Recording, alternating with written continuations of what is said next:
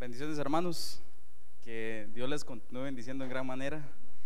Eh, creo fielmente que si Pedro estuviera en esta noche, probablemente les diría, no se fijen en quien le cortó la oreja al soldado, fíjense de las maravillas que el Espíritu Santo ha hecho en mí. Y eso debe ser cada uno de nosotros cuando hablemos de la palabra del Señor. Que no sea nuestro viejo hombre, sino que sea el poder y la llenura del Espíritu Santo quien hable a través de nosotros y traiga revelación. ¿Cuánto lo creen así, hermanos? Amén. La semana pasada, nuestra hermana Nikki nos había hablado de que Pedro y Juan subieron a orar. ¿Y a qué hora fue que sucedió un milagro? A ver si pusieron atención. Tipo 3 de la tarde, ¿verdad? ¿Y qué hubo ahí? Hubo la sanación de qué? De un cojo. Inicia después de, de este milagro, inicia la predicación de Pedro. Y Pedro les dice por qué se maravillan. Y hay tres aspectos fundamentales que Pedro enfatiza. Y dice, afirma que Jesucristo es el Mesías. Ese es uno. El segundo es que habla de una resurrección. Y lo tercero, Pedro llama al arrepentimiento. Entonces, esos, esos tres temas fueron centrales en la predicación de Pedro. Esto sucedió en el pórtico de Salomón. Recuerde que fue en el, en el segundo templo eh, del pueblo de Israel. Esta noche vamos a abrir nuestras Biblias en Hechos 4. Voy a invitarles a que abran sus Biblias en Hechos 4.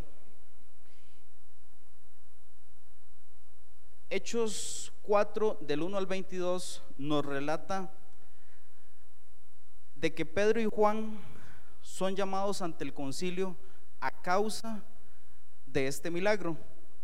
Y el concilio es el tribunal supremo de Israel.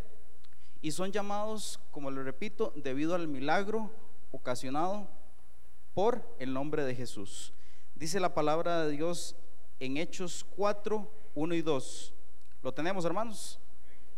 Dice, hablando ellos al pueblo, vinieron sobre ellos los sacerdotes con el jefe de la guardia del templo y los saduceos, resentidos de que enseñasen al pueblo y anunciasen en Jesús la resurrección de entre los muertos. Entonces, vamos en estos primeros dos capítulos, vamos a estudiar tres figuras que se presentan. La primera figura que se presenta son los sacerdotes, que son los descendientes de Aarón, de la tribu de, de Leví, ¿verdad? Entonces, si leemos, dice, hablando ellos al pueblo, vinieron sobre ellos, ¿quiénes? Los sacerdotes. Entonces, esa es la primera figura que se presenta. Con el jefe de la guardia del templo. El jefe de la guardia del templo era la mano derecha del sumo sacerdote. Era quien se encargaba de la administración y la seguridad del templo. Entonces, era la mano derecha. También era llamado príncipe de la casa de Jehová. Y el respaldo de esto está en Primera de Crónicas 9:11 y Jeremías 20:11. Entonces, tenemos dos figuras que se presentan, los sacerdotes y el jefe de la guardia. Y la tercera figura, hermanos, por eso es la importancia de un estudio bíblico, porque nos va a permitir ver el contexto de las cosas. Y esta tercera figura que se presenta son ¿quiénes? Los saduceos. ¿Quiénes eran los saduceos? Los saduceos eran, eran una secta de políticos religiosos ricos descendientes del sumo sacerdote Sadoc. Y eso lo vamos a encontrar, el respaldo bíblico, en Ezequiel 40, 46 y 40, 15 de la época de Salomón en Primera de Reyes 2 del 27 al 35. Entonces, ¿por qué es importante conocer los saduceos? Les voy a poner el ejemplo. Si en estos momentos analizamos la política de los Estados Unidos, los Estados Unidos hay dos grandes grupos. Es un pueblo de estadounidenses y hay dos grandes grupos, los republicanos y los demócratas. Pero resulta que los republicanos y los demócratas son estadounidenses, pertenecen a un país, pertenecen a un pueblo. Esto pasaba en estas épocas. Habían saduceos, habían fariseos y habían otras sectas o otras denominaciones y todos eran judíos. Entonces, los saduceos eran una secta de políticos religiosos ricos descendientes del sacerdocio de, de Sadoc. Era un partido político que sus orígenes fueron durante el cautiverio babilónico. Recuerde que el pueblo de Israel ha sufrido del ataque de muchos imperios, entre ellos el imperio babilónico. Entonces, sus orígenes se da durante el imperio babilónico. Durante el dominio de los griegos y los persas, la casa sacerdotal de Sadoc estaba a la cabeza del judaísmo. Entonces, se dice la historia que no eran muchos, pero eran muy pudientes.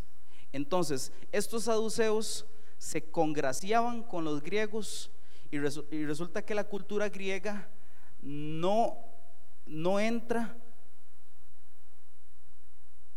con lo que Jesús predica. Es opuesto. Eso es el mundo. Los saduceos solo creían en el Pentateuco y lejos de ahí no creían en nada más. Y hay dos características principales para poder entender este versículo de los hechos, de por qué aquí sale a reducir, a relucir bastante los saduceos. Y es que ellos tenían dos características fundamentales. Número uno, niegan la existencia de ángeles y espíritus. Vamos a la Biblia, a Hechos 23, 8. Vamos a buscarlo. Hechos 23, 8.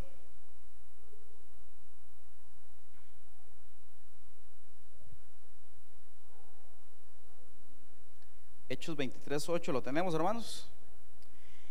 Dice, porque los saduceos dicen que no hay resurrección, ni ángeles, ni espíritu, pero los fariseos afirman estas cosas. Entonces, los fariseos sí creían en la resurrección, sí creían en los ángeles y en los espíritus. Entonces,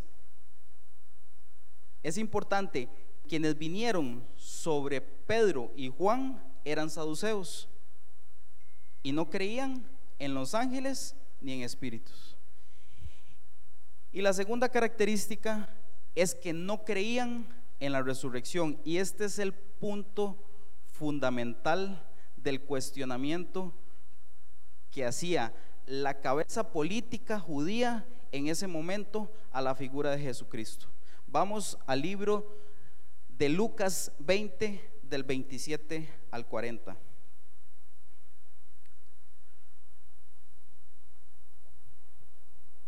Hermanos, voy a leérselo en la traducción del lenguaje actual, porque lo describe un poco mejor con palabras más sencillas. Se los voy a leer. Lucas 20 del 27 al 40. Usted lo puede seguir en la Reina Valera. Dice, llegando entonces algunos de los saduceos, los cuales niegan haber resurrección, le preguntaron, diciendo, Maestro, Moisés nos dice si el hermano de alguno muriere teniendo mujer y no dejare hijos, que su hermano se case con ella y levante descendencia a su hermano. Hubo pues siete hermanos, y el primero tomó esposa y murió sin hijos. Y la tomó el segundo, el cual también murió sin hijos. La tomó el tercero, y así todos los siete y murieron sin dejar descendencia. Finalmente murió también la mujer. En la resurrección, pues, le preguntan a Jesús, ¿de cuál de ellos será la mujer, ya que los siete la tuvieron por mujer? Entonces, sabiamente Jesús les respondió y les dijo, los hijos de este siglo se casan y se dan en casamiento, mas los que fueren tenidos por dignos de alcanzar aquel siglo y la resurrección de entre los muertos, ni se casan ni se dan en casamiento, porque no pueden ya más morir, pues son iguales a los ángeles y son hijos de Dios al ser hijos de la resurrección. Pero en cuanto a que los muertos han de resucitar, aún Moisés lo enseñó en el pasaje de la zarza, cuando llama al Señor Dios de Abraham, Dios de Isaac y Dios de Jacob. Porque Dios no es Dios de muertos, sino de vivos. Pues para Él todos viven. Respondiendo algunos de los escribas dijeron, Maestro, bien has dicho. Y no osaron preguntarle nada más. E, estas son las partes que, que yo admiro de Jesús porque no hay variación en Jesús. A la luz de la palabra, Él es. Punto. No hay, no hay contradicción.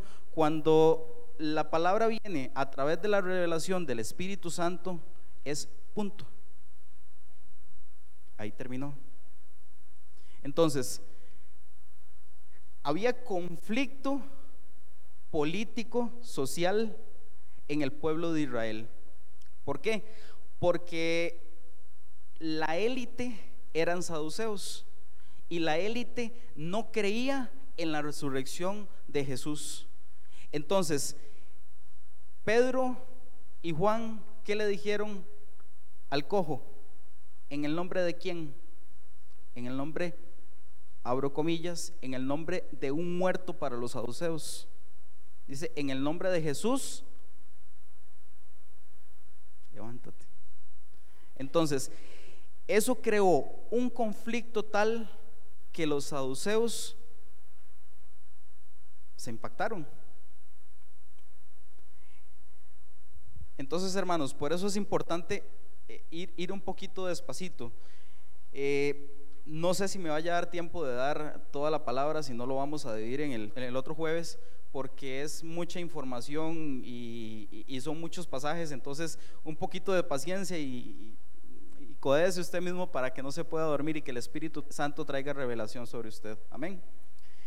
Eh, en el 4.2, retomando, dice, resentidos de que enseñasen al pueblo y anunciasen en Jesús la resurrección de entre los muertos. Esta palabra resentidos viene del griego diaponeo, que puede significar amargados. Entonces, su sistema social, su, su ideología estaba siendo amenazada. Su sistema político estaba siendo quebrado por Jesucristo a través de Pedro y Pablo con la sanación del cojo. Entonces, estos dos primeros capítulos eh, refleja las figuras que llegaron eh, y se acercaron donde Pedro y Juan. Avanzamos al capítulo 3, al versículo 3, perdón. Hechos 4:3 dice, lo podemos seguir aquí en la pantalla, y les echaron mano y los pusieron en la cárcel hasta el día siguiente porque ya era tarde. Hermanos, esto es el cumplimiento de la palabra de Jesús en la tierra. Después de la muerte y resurrección de Jesús, inicia el conteo. Inicia el conteo de la iglesia. Y Jesús les anuncia, y recalco, nos anuncia lo que va a suceder. Y dice, en Lucas 21:12, lo podemos leer en la pantalla, pero antes de todas estas cosas os echarán mano y os perseguirán y os entregarán a las sinagogas y a las cárceles y seréis llevados ante reyes y ante gobernantes. ¿Por causa de qué? De mi nombre. ¿Y cuál nombre estaba utilizando Pedro? El nombre de Jesucristo. Y a causa de eso dice que 4.3, Hechos 4.3, y les echaron mano y, le pusieron, y los pusieron en la cárcel hasta el día siguiente porque ya era tarde. ¿Por qué ya era tarde? Porque recuerde que la sanación del cojo se dio a las 3 de la tarde. Después de eso, Pedro inicia su predicación. Entonces, imagínense cuánto tiempo se pudo tardar todo eso, el, el confrontamiento que hubo del Espíritu Santo, y no les dio tiempo. Entonces, dice que los agarraron, echaron manos, los pusieron en la cárcel hasta el día siguiente porque ya era tarde. Brincamos al versículo 4. Hechos 4:4. Dice, pero muchos de los que habían oído la palabra creyeron y el número de los varones era como cinco mil. Hermanos, en Mateo 16, 18 al final dice, y las puertas del Hades no prevalecerán contra la iglesia. Yo les pongo el ejemplo hoy en día. Si hoy en día nosotros formamos el partido político, social XX, y resulta que viene el presidente de Costa Rica y hace un decreto y hace una ley que dice que los miembros de los partidos XX tendrán una pena de dos años cumplidas en el Centro Penal La Reforma. Hermanos, ¿usted qué haría? ¿Usted seguiría en el partido o se retira del partido? Traigámoslo al, traigámoslo al contexto. Si usted está viendo que en Costa Rica están encarcelando a la gente y están echando mano, los están persiguiendo por ser del partido XX, ¿usted qué haría? Pero esta es la obra maravillosa del Espíritu Santo que dice que las puertas del Hades no prevalecen sobre la iglesia. Entonces, a pesar, a pesar de que echaron mano sobre Pedro y Juan, ya no fue la conversión de tres mil. Ahora cuántos eran? Cinco mil. ¿No es maravilloso, hermano? Por eso esta palabra fue y es. Esta es una palabra de cumplimiento. Y esta palabra, Nicolás nos mostraba que había palabras proféticas que fueron dadas por el profeta, por profetas, y han querido ver a Jesús como un gran profeta pero Jesucristo es el Mesías. Y este es el cumplimiento de su palabra. No es la palabra de ningún hombre. Y las puertas del Hades no prevalecerán sobre la iglesia. La iglesia avanza. Ahora, yo le hago la pregunta.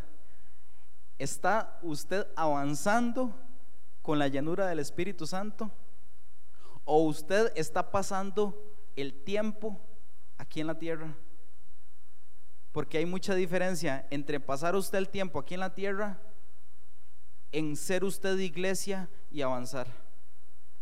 Porque la iglesia avanza. Y cuando la iglesia avanza, ¿cuántos se convierten? A pesar de la persecución. ¿Cuántos se convierten en su trabajo a pesar de que le digan que usted es un pandereta? A pesar de que lo dejen comiendo solo a pesar de que en la directriz del gobierno se diga que usted no puede hablar de estos y estos temas, pero el gobierno sí manda mensajes de colores. Y usted de ciertos temas no puede hablar porque ya usted se convierte en un xenofóbico. Y le prohíben hablar ciertos aspectos.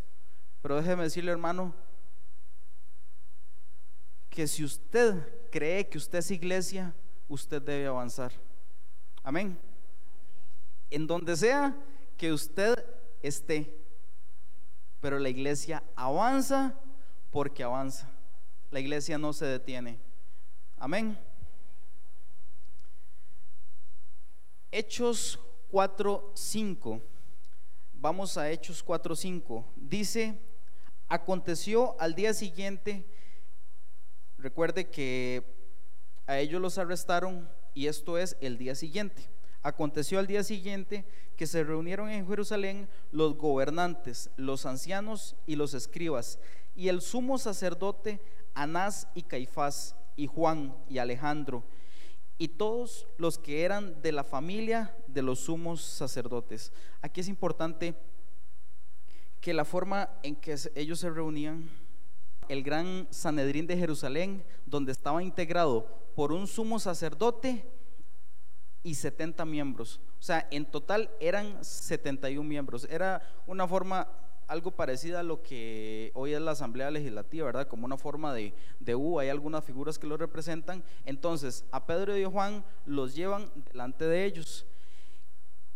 Y dice que habían figuras importantes, estaban los gobernantes, estaban los escribas. ¿Y quiénes eran los escribas? Eran los doctores, los máster en la ley. Entonces, a nivel social y político, eran gente de peso los que estaban ahí.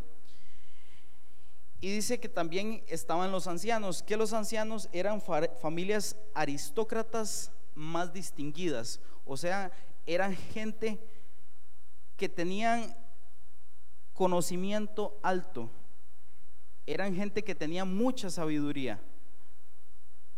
Y habían dos figuras, Anás y Caifás.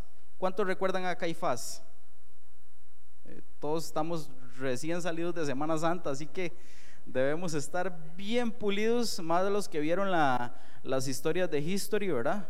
Eh, yo la vi, hay que mm, retener lo bueno y desechar lo malo, ¿verdad? Hay cosas que a la luz de la palabra usted sabrá qué es y qué no es, ¿verdad?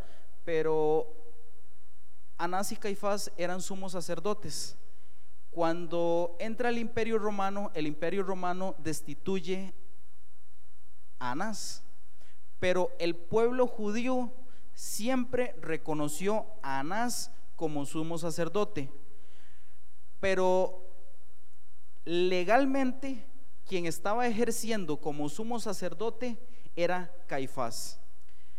Cuando entra el imperio romano, como el pueblo judío, entre paréntesis, era muy problemático por sus creencias, por sus raíces, el pueblo romano para mantener la tranquilidad, eh, no le fueran a hacer una revuelta en el pueblo, eh, en el pueblo judío, mantiene la estructura judía, pero el pueblo romano elige a quién, quién era el sumo sacerdote.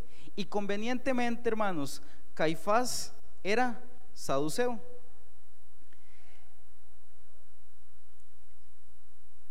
Toda la cultura griega venía ahí.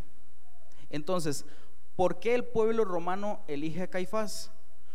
Porque era gente que se acomodaba al mundo.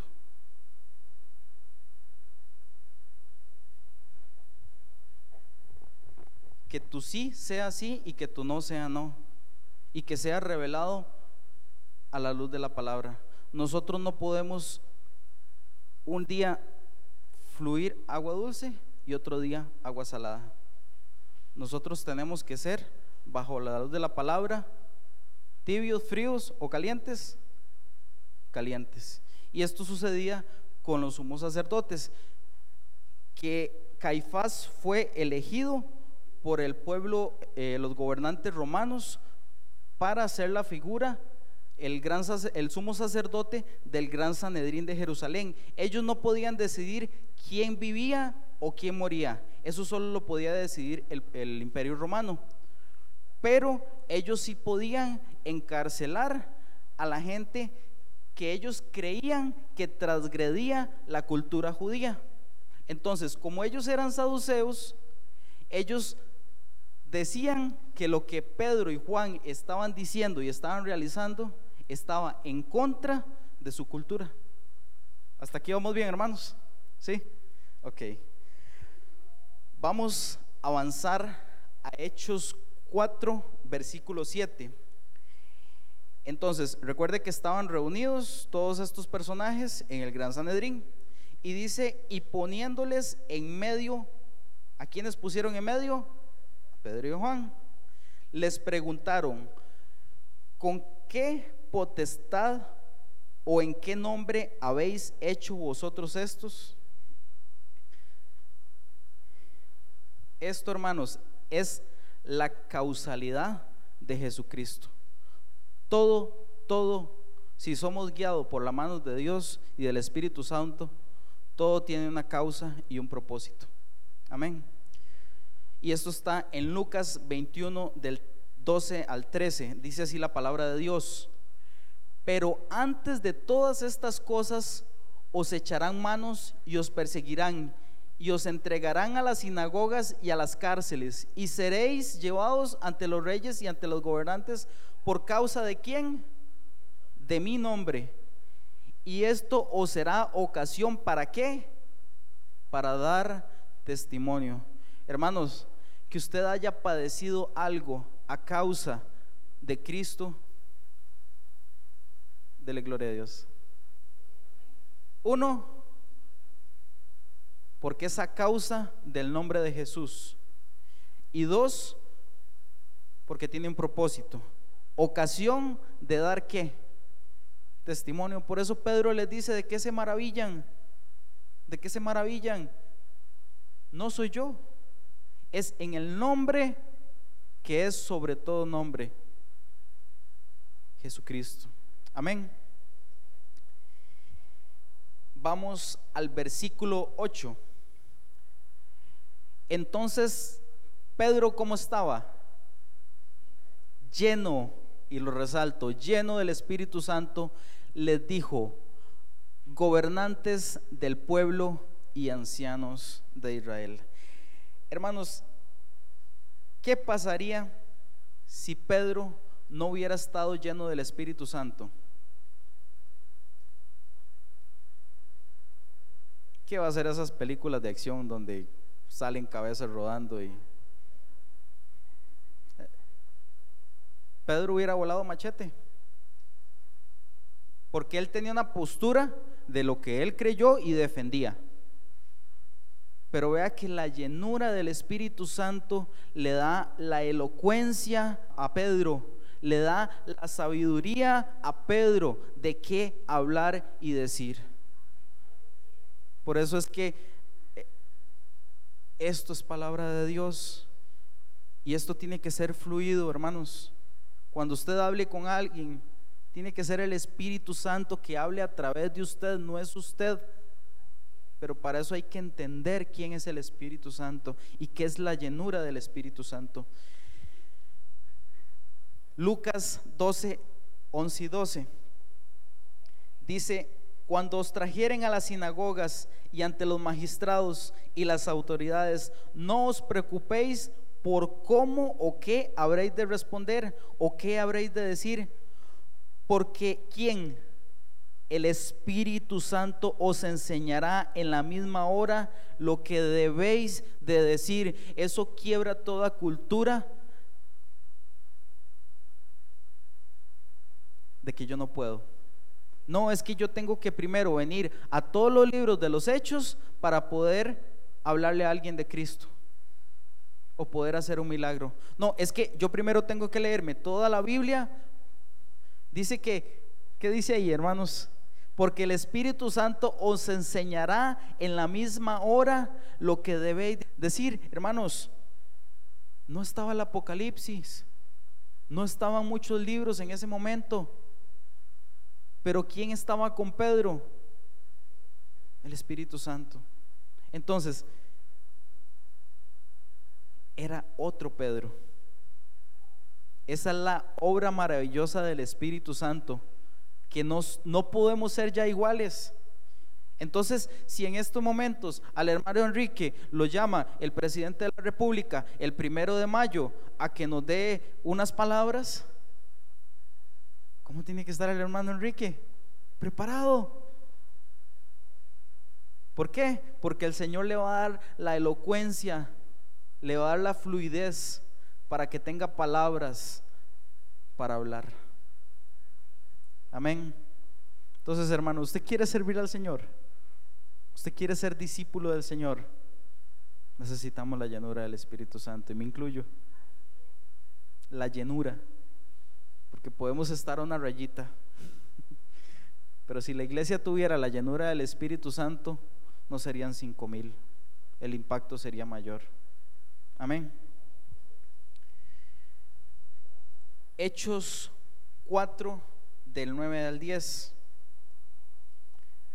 Dice, puesto que hoy, aquí está hablando Pedro, puesto que hoy se nos interroga acerca del beneficio hecho por un hombre enfermo, de qué manera éste haya sido sanado, sea notorio a todos vosotros y a todo el pueblo de Israel, que en el nombre de Jesucristo de Nazaret, a quien vosotros crucificasteis y a quien Dios resucitó de los muertos, por él este hombre está en vuestra presencia. ¿Cómo? Sano. Ok, lo leímos rápido. Vamos a ir detallando punto por punto. Dice Pedro, vosotros y todo el pueblo de Israel. Pedro está hablando al pueblo que no le quiso recibir. Dice que a los suyos vino y los suyos no le recibieron. Y gracias a ellos, los gentiles, que somos nosotros.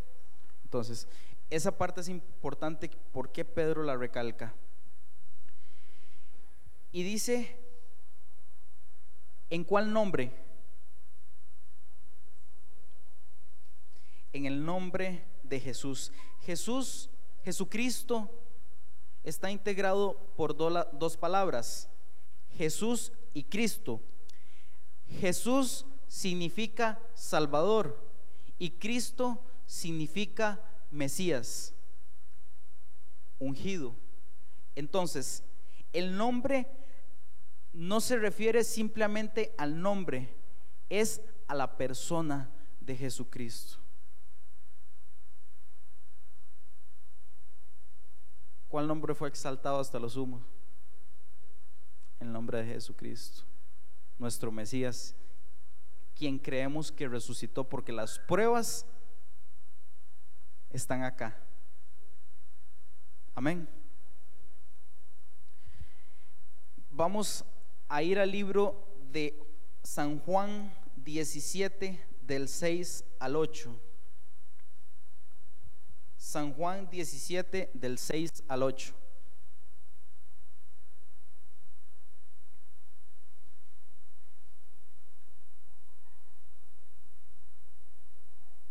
¿Lo tenemos hermanos? San Juan 17 del 6 al 8 dice, está hablando Jesús,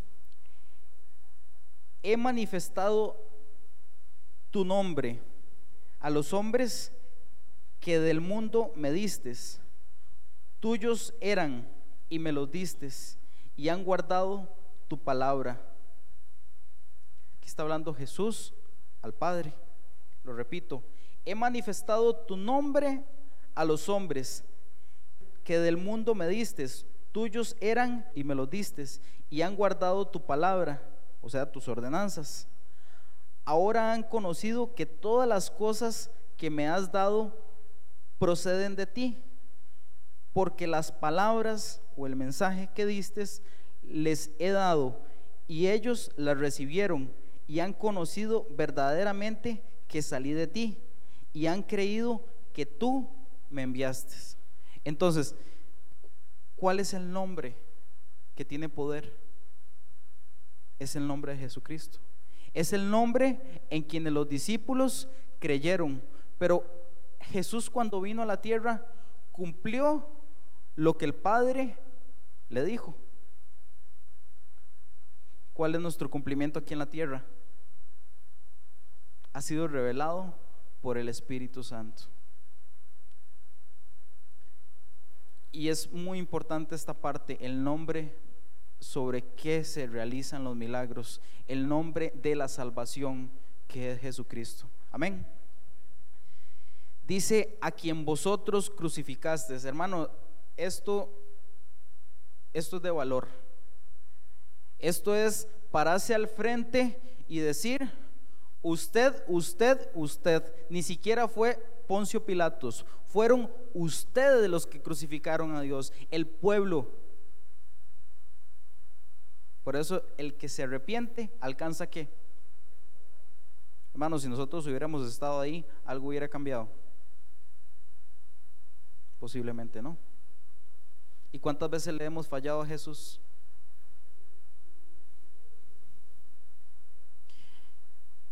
Y no está orando el Pedro que negó a Jesús. Está hablando Pedro, el lleno del Espíritu Santo. Y dice, a quien vosotros crucificasteis. Porque Pedro, a pesar de haber negado a Jesús, tiene el valor de decirle, ustedes.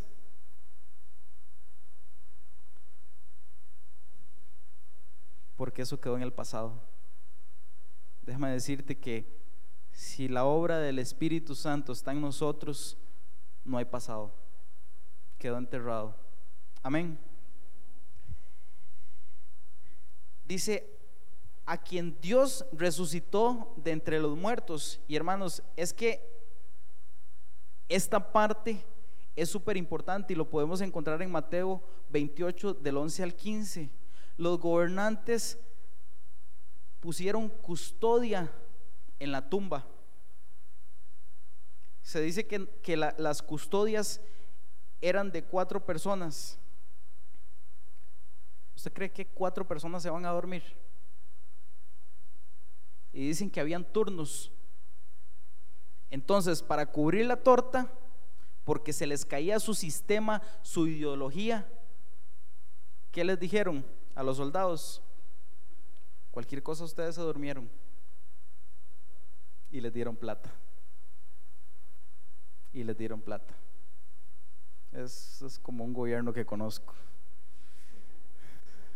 les dieron plata, ustedes calladitos, eh, ustedes los saduceos, a ustedes los vamos a tener comoditos, eh, coquita, eh, perdón por la marca, fresquito, lo, que ustedes pidan, venga, los tenemos cómodos. Eso es el mundo. Por eso es que a la gente famosa le cuesta tanto realmente que la obra del Espíritu Santo fluya en ellos, porque no han entregado realmente su vida y prefieren estas comodidades y prefieren traer estas culturas griegas y estar complacidos con los del mundo. Pero preocúpese cuando usted esté bien con la gente del mundo, porque algo está pasando. Y finalmente resalta, abre y cierra con el nombre por Él. Amén. Hermanos, los siguientes versículos es lo que nos diferencia de otras religiones, de otras religiones que creen que Pedro fue el primer papa, ¿verdad? Y que es el, sucesor, ¿verdad? El que, el que tiene la autoridad aquí en la tierra, el fundamento de la iglesia y lo vamos a ver a la luz de la palabra que esto no es así. Pero primero leamos los versículos Hechos 4 del 11 al 12. Y dice, este Jesús es la piedra reprobada por vosotros los edificadores, la cual ha venido a ser cabeza del ángulo. Y aquí subrayo, y en ninguno otro hay salvación porque no hay otro nombre bajo el cielo dado a los hombres en que qué, en que podamos ser qué. Hermanos, ni María, ni San Judas, ni Coco, ni nadie puede salvarnos si no es Jesucristo. No hay otro nombre dado a los hombres si no es Jesucristo hay una, una, una parte de la cual em, la religión católica se toma y vamos todos a abrir el libro de Mateos 16 del 15 al 19.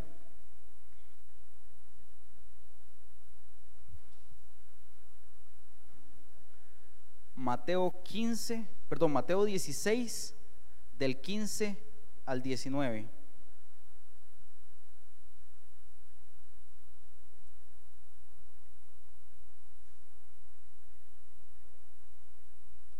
Aquí inicia hablando Jesús y dice, Él les dijo, ¿y vosotros quién decís que soy? Respondiendo Simón Pedro, dijo, tú eres el Cristo, el Hijo del Dios viviente.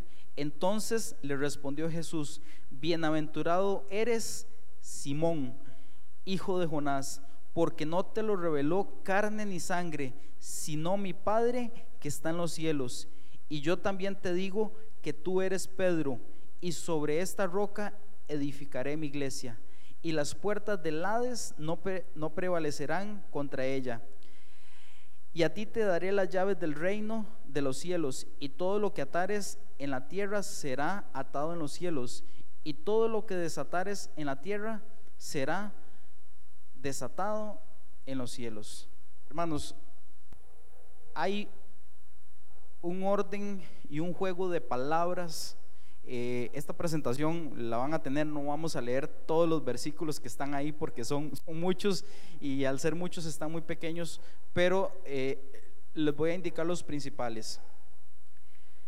Pedro era Cefas. En Juan 1.42 dice, tú serás llamado Cefas, que quiere decir Pedro. La traducción piedra eh, al traducirse al griego tiene significados diferentes. Entonces, a Pedro se le llamó Petros y a Jesús Petra.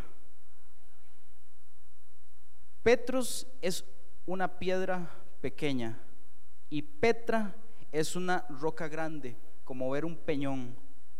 Entonces, Cefas es igual a Pedro. Eso lo podemos ver en Juan 1.42. Entonces, si leemos Mateo 16, 18 en el griego, diría lo siguiente, tú eres Petros y sobre esta Petra, o sea, ¿sobre quién? Sobre Cristo. Edificaré mi iglesia. Entonces, el concepto de que el fundamento es Pedro está realmente equivocado. Hermanos, esta palabra, esta parte puede ser un estudio de toda una semana. Entonces, lo nombro nada más así rápidamente para resaltar que a quien dejó Jesús después de su resurrección, ¿a quién fue? Al Espíritu Santo. Él es el que trae revelación a ti. Es el que, es el que te guía a hacer qué? Lo bueno. Imagínense que la iglesia se fundamente sobre Pedro. No tiene, no tiene sentido. Y lo vamos a ver también más adelante. Sí.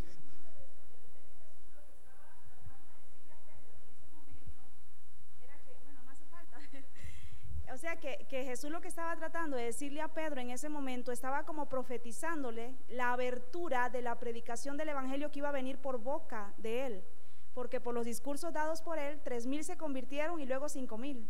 Entonces el Señor estaba también diciéndole, o sea, eso quiere decir que es la predicación del Evangelio, no es que Él es doña toda, ¿verdad? O sea, es la predicación del poder del Evangelio, del nombre de Jesús. Y también en el, en el libro de Pedro, si mal no recuerdo, donde él habla de la piedra viva que se refiere a Cristo Jesús y nosotros somos como las piedritas, las pequeñas, ¿verdad? Que estamos asidos a esa piedra grande.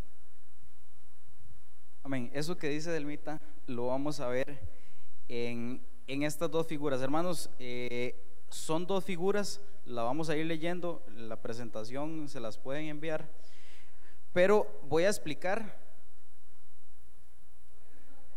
Okay. Eh, primero pongámoslo lejos y después lo vamos a ampliar. Lo ponemos tal y como estaba. Ok, son dos figuras. Recordemos que la iglesia de Jesús en la tierra está integrada por varias partes. Lo primero que es el fundamento que es quién? Cristo Jesús. Y lo vamos a ver en Primera de Corintios 3:11. Ahorita lo vamos a leer. Luego están los apóstoles. ¿Y quiénes más? Profetas. Y dice la palabra que habían columnas, que era Jacob, el hermano de Jesús, Pedro y Juan. Y había una piedra angular, que es ¿quién?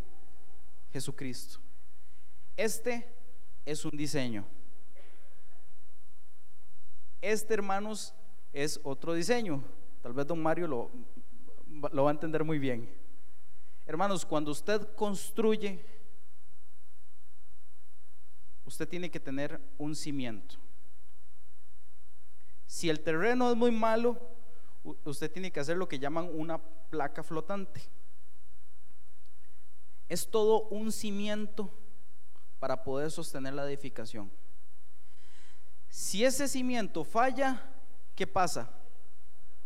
Todo se viene abajo. Entonces, la piedra que es Jesucristo, Petra, es el fundamento de la iglesia. Imagínense, fundamentar la iglesia a un hombre que negó cuántas veces a Jesús. Jesús fue aprobado, varón aprobado, Pedro no. Y Jesucristo es la piedra angular. Y están los Petros, que son los profetas de los apóstoles. Y la iglesia se va edificando. Y están las columnas. Ok, vimos dos, dos ejemplos, pero ahora este, yo le voy a, a pedir a Nicole que ahora sí lo haga que, lo amplíe para ir de abajo hacia arriba. Ok, el fundamento es Jesucristo. Vamos a Primera de Corintios 3:11. Primera de Corintios 3:11.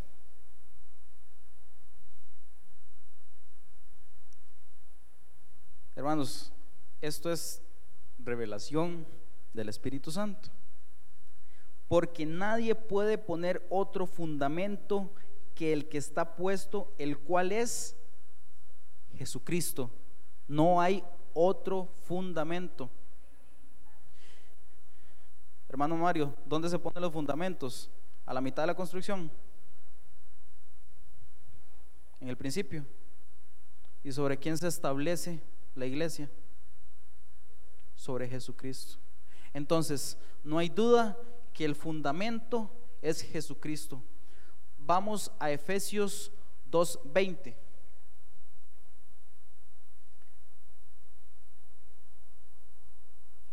Efesios 2.20 dice así, edificados sobre el fundamento de los apóstoles y profetas, siendo la principal piedra del ángulo, ¿quién? Jesucristo mismo. Entonces, ¿quién es la principal piedra? Pedro. Descartado. Jesucristo. Primera de Corintios 12, 28. Primera de Corintios 12, 28. Dice, y a unos puso Dios en la iglesia primeramente apóstoles, luego profetas, lo tercero maestros, luego los que hacen milagros, después los que sanan, los que ayudan, los que administran, los que tienen don de lenguas. Así fue poniéndolos el Señor horizontalmente.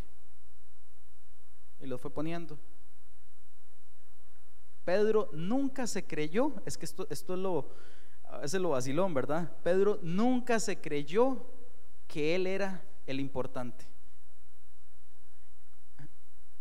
Por eso es que las doctrinas de Jesucristo hombre, que, que Él es el importante, se caen, porque hay un fundamento. Amén. Luego vamos a avanzar hacia las tres columnas que habla la palabra de Dios, que está en Gálatas 2.9 y dice así, y reconociendo la gracia que me había sido dada, Jacob, hermano de Jesús, Cefas, quien es Pedro, y Juan, que eran considerados como qué, como columnas, nos dieron a mí y a Bernabé, aquí está hablando Pablo, la diestra en señal de compañerismo, para que nosotros fuésemos a los gentiles y a ellos a la circuncisión. Hermanos, gracias a que lo suyo vino y a lo suyo no lo recibieron, nosotros somos parte de la iglesia. ¿Y cuál debe ser nuestro fundamento? Jesucristo. Entonces, ahí vamos viendo la estructura.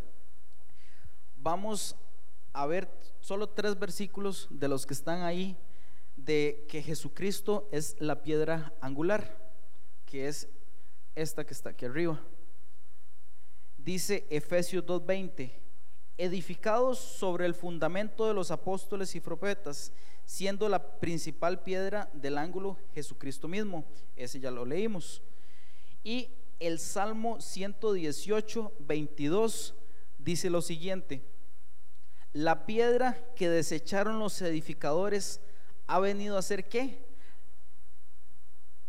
Cabeza del ángulo. ¿Quién es la cabeza de la iglesia? Jesucristo. Hermanos, no, no hay otra doctrina. Esas doctrinas son complacientes para sus negocios, para sus intereses. Pero aquí el único interés es que Jesucristo sea exaltado. Si fue exaltado hasta lo sumo por el Padre, ¿cuánto más nosotros no debemos exaltar el nombre de Jesús? Amén. Mateo 21:42 dice, Jesús les dijo, nunca leíste en las escrituras, la piedra que desecharon los edificadores ha venido a ser cabeza del ángulo. El Señor ha hecho esto y es cosa maravillosa a nuestros ojos. Hermanos, este diseño, lo que se veía en rojo, es un diseño perfecto.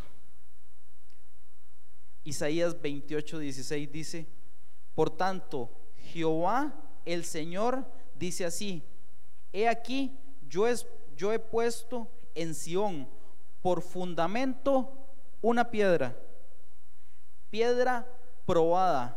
¿Ustedes creen que Pedro fue probado ante los ojos del Padre? ¿Quién fue la piedra probada? Jesucristo. Angular, preciosa, de cimiento estable, el que creyere no se apresure. En este le voy a dar una pausa para que lo busquemos. Y, con este terminamos lo que es el diseño de la iglesia. Y vamos a ir a Primera de Pedro 2, del 4 al 6, que era el versículo que del mito nos hablaba el reconocimiento de Pedro. Pedro reconoce quién era Jesús. Primera de Pedro 2, del 4 al 6. Me dicen cuando lo tienen, hermanos, para esperarlos. Amén. Pedro 2, del 4 al 6 dice así. Acercándos a Él, piedra viva, desechada ciertamente por los hombres, mas para Dios escogida y preciosa. Vosotros también, como piedras vivas, sed edificados como casa espiritual y sacerdocio santo para ofrecer sacrificios espirituales aceptables a Dios por medio de quién? De Pedro, de Jesucristo. Por lo cual también contiene la escritura. He aquí, pongo en Sión la principal piedra del ángulo escogida, preciosa, y el que creyere en él no será avergonzado. Hermanos, lo que dice Isaías 28, 16. Entonces, Pedro, ¿a quién le está dando la gloria? Amén.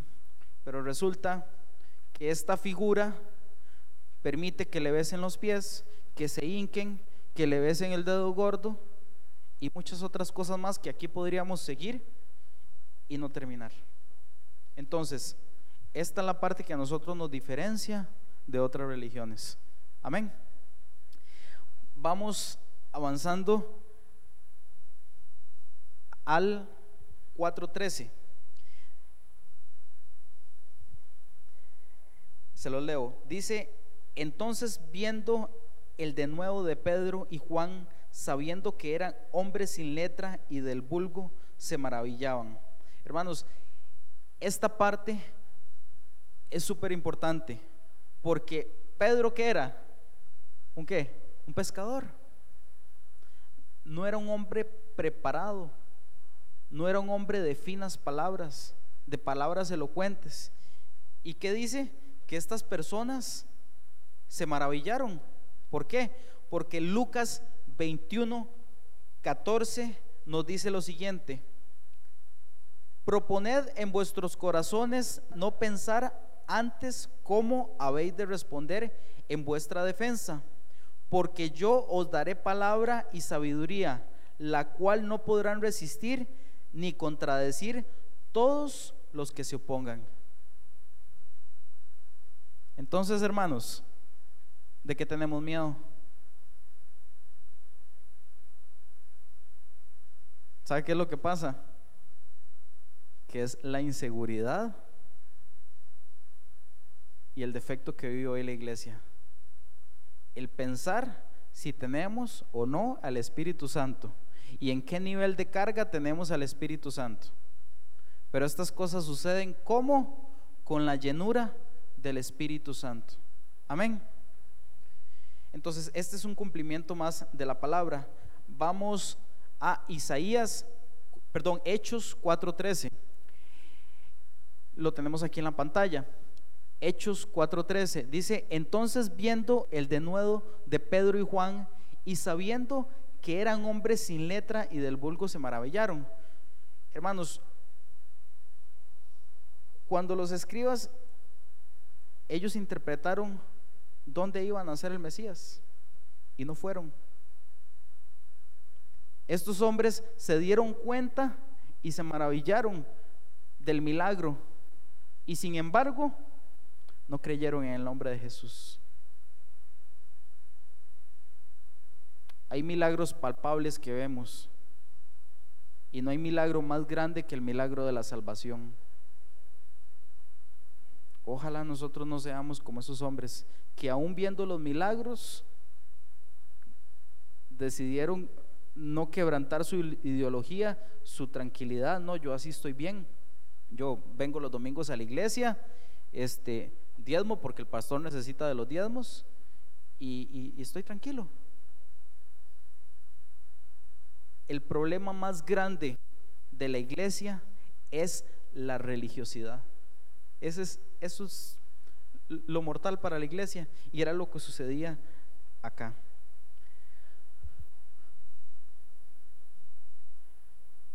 Hechos 4 del 14 al 13 y el, y el 13 también Dice, y le reconocían que habían estado con Jesús y viendo al hombre que había sido sanado, que estaba en pie con ellos, no podían, ¿qué? Decir nada en contra.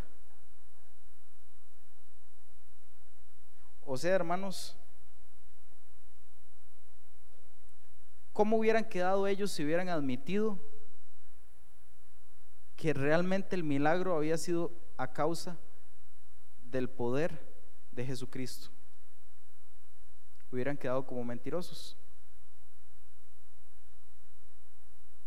Por eso, hermanos, nosotros confesamos que en el nombre de Jesús, que somos salvos. Y no nos debe avergonzar de que nosotros hayamos fallado. Si hay que reconocerlo, hermanos, hay que reconocerlo. Por eso es que la iglesia avanza, porque la iglesia reconoce que sin Jesucristo, que es el fundamento, no somos nada, no somos nadie. Nos hemos equivocado. Que no nos pase como estos saduceos, que a pesar de haber visto, no creyeron. Amén. vamos a leer los versículos 15, 16 y 17. Entonces les ordenaron que saliesen del concilio y conferenciaban entre sí, diciendo, ¿qué haremos con estos hombres? Porque de cierto, señal manifiesta ha sido hecha por ellos, notoria a todos los que moran en Jerusalén, y no lo podemos ¿qué? Esa es la diferencia entre Buda y Jesús.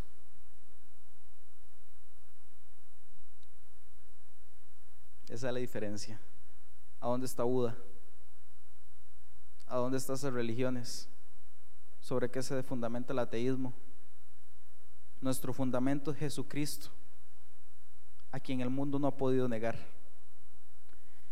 Sin embargo, para que no se divulgue más entre el pueblo, amenacémosle para que no hablen de aquí en adelante a hombre alguno en qué? En este nombre. Hermanos, es importante que en este momento ellos reconocen el poder que tiene el nombre de Jesucristo. Ese es un punto importante. Y lo otro es que ellos temen por perder su ideología. ¿Teme usted perder su ideología? ¿Teme usted perder cosas? Avanzamos al versículo 8. Y llamándolos, les intimaron que en ninguna manera hablasen ni enseñasen en el nombre de Jesús. Esto, hermanos, era una primera advertencia. Después de una segunda advertencia legal, podían ser encarcelados. Recuerde que, que el, el concilio no podía decidir si vivían o morían, pero sí podían tomar decisiones bajo lo que ellos consideraban la ley.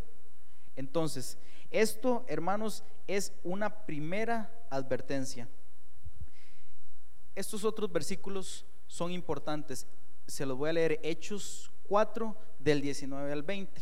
Dice, mas Pedro y Juan respondieron diciéndoles, juzgad si es justo delante de Dios obedecer a vosotros antes que a Dios, porque no podemos dejar de decir lo que hemos visto y oído. Y ese es el problema de la iglesia, que la iglesia está callada.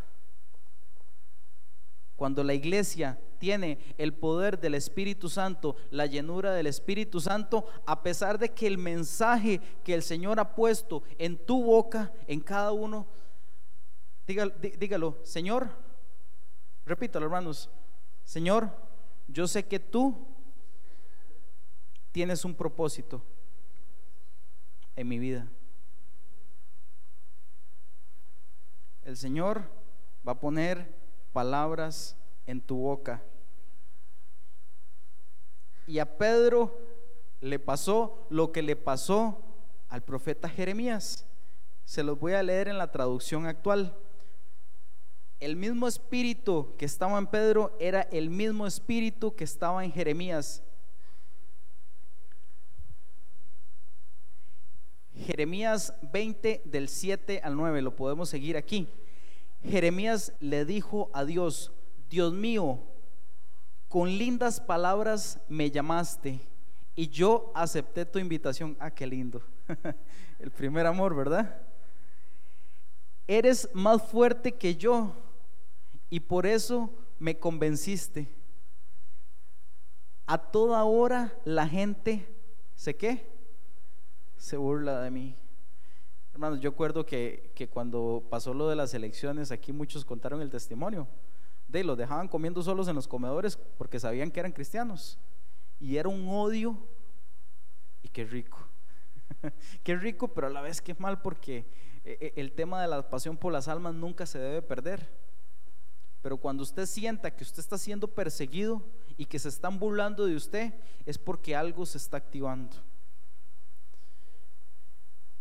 Cada vez que abro la boca, tengo que gritar, ya viene el desastre. Oiga, tal vez el Señor le ha puesto a usted palabras un poquito menos fuerte que la que le puso a Jeremías, pero Jeremías está anunciando un desastre. Ha llegado la destrucción. No hay día que no me ofendan por predicar tu mensaje. Hay días en que quisiera no acordarme más de ti ni anunciar más tus mensajes, pero tus palabras arden dentro de mí. Son un fuego que me quema hasta los huesos. He tratado de no hablar, pero no me puedo quedar callado. Amén. Hermanos, no nos podemos quedar callados. No podemos ser complacientes de este mundo. No podemos ser complacientes de este gobierno nefasto. No podemos ser complacientes de este gobierno que ya le dijo sí al aborto y ya le dijo sí al matrimonio entre hombres y mujeres. No nos podemos quedar callados. Y ese es el tema. Muchos dicen, no, mira, eh, vamos a, a ser más actualizados. Hermanos, en Jesucristo no hay variación. Porque si en Jesucristo hay variación, Jesús no hubiera muerto en la cruz. Porque fue a causa de la obediencia a su Padre que Él lo cumplió hasta el final. Y para terminar, los versículos 21 y 22 dice, ellos entonces les amenazaron y les soltaron, no hallando ningún modo de castigarles por causa del pueblo, porque todos glorificaban a Dios por lo que se había hecho. Ya que el hombre en quien se había hecho este milagro de sanidad tenía más de cuánto? Eso lo tocó Nicole la semana pasada. Hermanos, la representación del número 40 significa el cumplimiento de un ciclo. Recordemos que el pueblo de Israel en el desierto, ¿cuántos tuvo? 40 años. ¿Cuántos días ayunó Jesús? Este, hermanos, marca el ciclo del hombre que con la muerte y resurrección de Jesús marca y termina toda parálisis y toda incapacidad para seguir a Jesucristo. ¿Sobre quién debemos caminar? ¿Sobre quién debemos avanzar? ¿Sobre quién debemos estar fundamentados? Sobre Jesucristo. Varón aprobado. No hay otro nombre dado a los hombres. Y hermanos, si usted no está siendo perseguido, está muy cómodo. está muy cómodo. Esta es una palabra eh, dura, pero es importante, hermanos, conocer quiénes eran los saduceos, porque e, e, es importante conocer quiénes, quiénes son los que estaban persiguiendo porque era más fácil decir, suelten a Barrabás que a Jesús. Hoy en día, ¿qué es más fácil? ¿Acomodarse al mundo o ser un estorbo para el mundo?